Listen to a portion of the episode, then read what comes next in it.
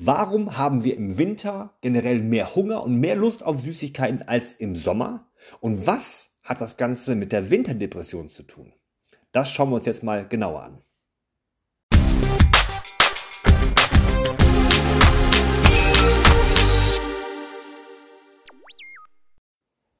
Die Tage werden immer kürzer und die Sonnenstrahlen werden immer weniger. Und plötzlich stellen wir fest, dass es an manchen Tagen gar nicht mehr so richtig hell wird und wir viel lieber auch im Bett liegen bleiben würden. Und wir merken so eine Antriebslosigkeit, die in uns hochkommt. Wir merken, dass wir dauerhaft müde sind und wir stellen auch fest, dass wir auf einmal mehr Appetit haben und vor allen Dingen mehr Lust auf Süßigkeiten.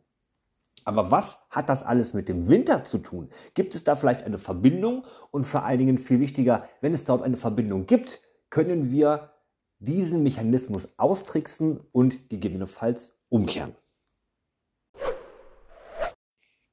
Die wichtigste Antwort vorweg, natürlich kann man diesen Prozess aufhalten, man kann was dagegen tun. Wir können verhindern, dass wir im Winter in dieser Art Winterdepression auch mehr Appetit bekommen. Wir können dagegen arbeiten und auch so unsere gute Form, die wir einmal erreicht haben, vor dem Winter, vor den Winterspeckpölzerchen schützen. Dafür muss man aber einmal verstehen, woher dieser Heißhunger eigentlich kommt. Denn das ist gar nicht so weit weg, wie man meint. Und zwar steckt da eine reine biologische Wirkung hinter. Und zwar sieht es wie folgt aus. Gerade im Winter, wenn die Sonnenstrahlen nachlassen, ändert sich draußen ähm, das Licht. Die Lichtverhältnisse draußen ändern sich und somit werden auch davon unsere Hormone beeinflusst. Allen vorweg das Melatonin. Das Melatonin ist das Schlafhormon, was im Körper gebildet wird. Und zwar wird es gebildet, sobald es draußen, wer hätte es gedacht, dunkel wird. Sobald es draußen dunkel wird, schüttet unser Körper vermehrt Melatonin aus. Und das ist auch richtig so, denn dann kriegen wir das Zeichen, dass wir müde werden. So weit, so gut. Jetzt stellt sich natürlich die Frage, wie verhält sich das auch im Laufe des Winters, wenn grundsätzlich zu viel Melatonin verbraucht wird. Denn dann hat der Körper tatsächlich nochmal ein paar, wie soll ich sagen, ein paar Hilfsstrategien für sich entwickelt, die dazu führen, dass der Melatoninspiegel oben bleibt, auch wenn der Körper die ganze Zeit in der Produktion ist. Um den starken Verbrauch von Melatonin aufrechtzuerhalten, beziehungsweise um den starken Verbrauch überhaupt gewährleisten zu können, nutzt der Körper vermehrt Serotonin, also unser Glückshormon, um diese großen Mengen an Melatonin umzuwandeln, ja, also um die herzustellen. Und was bedeutet das im Umkehrschluss für uns alle, wenn unser Serotonin, was uns glücklich machen soll, was uns Antrieb geben soll, plötzlich für etwas anderes benutzt wird? Ganz einfach, unser Serotoninspiegel sinkt. Das ist ja absolut logisch. Wenn das Serotonin an anderer Stelle gebraucht wird, nimmt unser Körper es quasi von der altbewährten Position weg und baut es in einen anderen Prozess ein, und zwar für die Produktion von Melatonin. Wenn unser Serotoninspiegel sinkt, werden wir also, man könnte fast sagen, schon depressiv. Daher kommt auch diese Winterdepression. Der Serotoninspiegel sinkt, wir sind auf einmal müde, wir sind antriebslos, wir sind lustlos und jetzt hat der Körper einen nächsten Step eingebaut, eine nächste Strategie, um diesen Serotoninspiegel wieder aufzufüllen. Und zwar gibt er dir jetzt folgendes Signal. Du musst Süßigkeiten essen. Wir brauchen Zucker. Das ist der Heißhunger, den wir spüren, wenn unser Serotoninspiegel aufgebraucht ist. Das ist der Heißhunger, den wir merken, weil unser Körper dagegen regulieren möchte. Er braucht also große Mengen an Zucker, um neues Serotonin daraus herzustellen. Also bekommst du das Signal, geh los, geh an den Kühlschrank, hol dir dein Eis, hol dir deine Schokolade und stopf dich damit voll. Das ist der Hauptgrund, warum wir im Winter mehr Appetit haben und vor allen Dingen diese Heißhungerattacken kriegen. Serotonin geht runter und unser Körper möchte diesen wieder auffüllen und nutzt dafür ganz einfach den Zucker. Das ist jetzt natürlich alles sehr, sehr theoretisch und wie sieht das Ganze denn nun in der Praxis aus? Also was können wir ganz easy in der Praxis umsetzen, um uns dagegen zu schützen, in eine Winterdepression zu kommen? Was können wir dagegen tun, um diesen Heißhungerattacken ausgesetzt zu sein? Und zwar müssen wir jetzt diesen Prozess des Serotoninmangels einfach wieder umkehren. Und das kann man relativ einfach beeinflussen. Und hier kommt dazu einmal Tipp Nummer 1. Nutzt auf jeden Fall das vorhandene Tageslicht. Ich weiß, es gibt Tage, da ist es einfach verdammt dunkel draußen und die Sonne geht so gar nicht richtig auf. Aber auch wenn die Sonne oben nicht zu sehen ist, ist natürlich draußen an der frischen Luft trotzdem mehr Tageslicht vorhanden und mehr Strahlung vorhanden als drinnen im Wohnzimmer oder sonst wo. Deswegen nutzt auf jeden Fall das Tageslicht, geht draußen spazieren, ähm, geht mit dem Hund raus. Sobald es draußen wirklich auch ein bisschen heller ist, ja, setzt euch in die Sonne und genießt wirklich die paar Sonnenstrahlen, die ihr bekommen könnt. Das ist das Aller, Allerwichtigste, was ihr für euch tun könnt, um den Serotoninspiegel wieder aufzubauen. Der zweite Schritt ist ebenfalls total easy, ja. Beginne, falls du es nicht schon längst getan hast, beginne mit dem Sport. Auch wenn das doppelt anstrengend ist, diesen ersten Step zu machen, wieder ins Training einzusteigen, wirst du feststellen, dass der Sport dich langfristig vor dieser, ich sag mal, Winterdepression schützen kann, weil natürlich einfach die ganzen Hormone, die durch das Training produziert werden, genau ähm, ja, auch das Serotonin auffüllen, genau in diesen Wohlfühlfaktor einzahlen, der dann dazu führt, dass du dich wieder besser fühlst, deine Hormone wieder auf äh, Kurs bringst.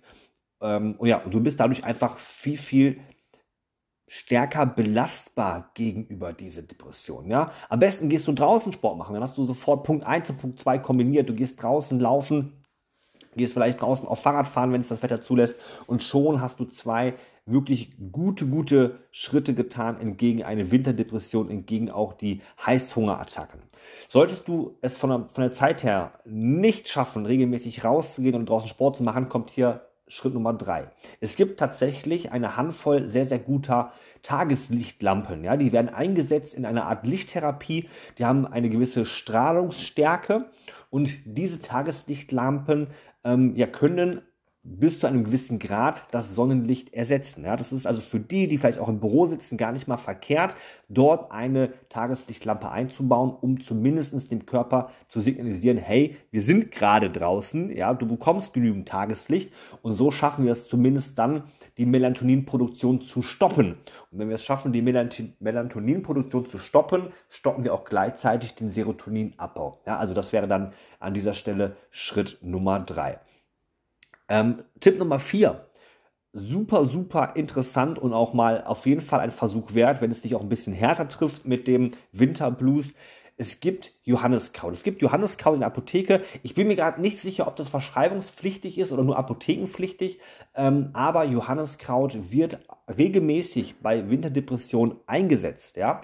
Das ähm, Johanniskraut hebt die Stimmung und ähm, kann auch Angstzustände lösen und hilft auch bei innerer Unruhe. Es sorgt also quasi auf der einen Seite dafür, dass ganz einfach dein Serotonin-Level wieder aufgefüllt wird. Ja, dabei ist es pflanzlich und wir sind immer noch nicht in dem Bereich von irgendwelchen Antidepressivern. Deswegen Johanneskraut auf jeden Fall meine Empfehlung wert. Was du auch noch probieren kannst, mit Kombination oder in Kombination mit dem Johanneskraut ist natürlich auch das Vitamin D.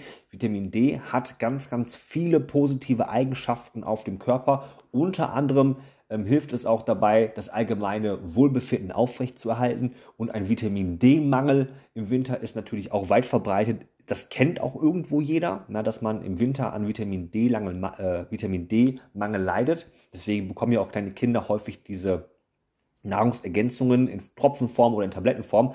Und das Vitamin D in ähm, Tropfenform oder Tablettenform hilft natürlich auch uns Erwachsenen, ja, äh, unsere Vitamin D-Speicher wieder aufzufüllen. Also Johanneskraut und Vitamin D an dieser Stelle als ähm, wirkungsvolle Ergänzung einzusetzen, macht auch auf jeden Fall Sinn.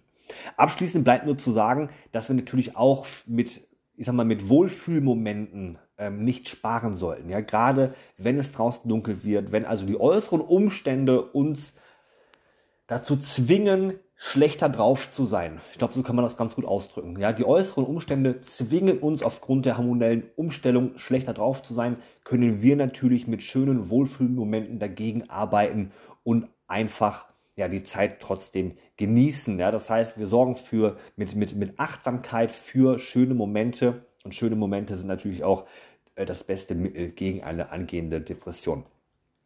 So, ich hoffe, ich konnte dir mit den fünf Tipps ein bisschen helfen, ähm, konnte dir auch praktische Tipps mitgeben, ja, die du sofort einsetzen kannst. Ja, draußen spazieren gehen, draußen Sport machen. Sport im Allgemeinen ist super, aber auch Johanneskraut oder Vitamin D einzusetzen macht auch Sinn. Eine Tageslichtlampe macht auch Sinn. Ich hoffe, ich konnte dir hiermit ein klein wenig ähm, Mut machen, dass es doch Mittel und Wege gibt, gegen eine Winterdepression anzugehen und vor allen Dingen einfach, ja, ich sag mal, gut und mit guter Laune und mit einer guten Form durch den Winter zu kommen. Ich hoffe, ich konnte dir damit helfen. Ich ähm, würde mich sehr über ein Abo freuen und auch über eure Kommentare. Deswegen folgt gerne dem Podcast, abonniert den Podcast, so dass ihr keine weitere Folge mehr verpasst. Ich verabschiede mich hier an dieser Stelle. Ciao, euer Nils.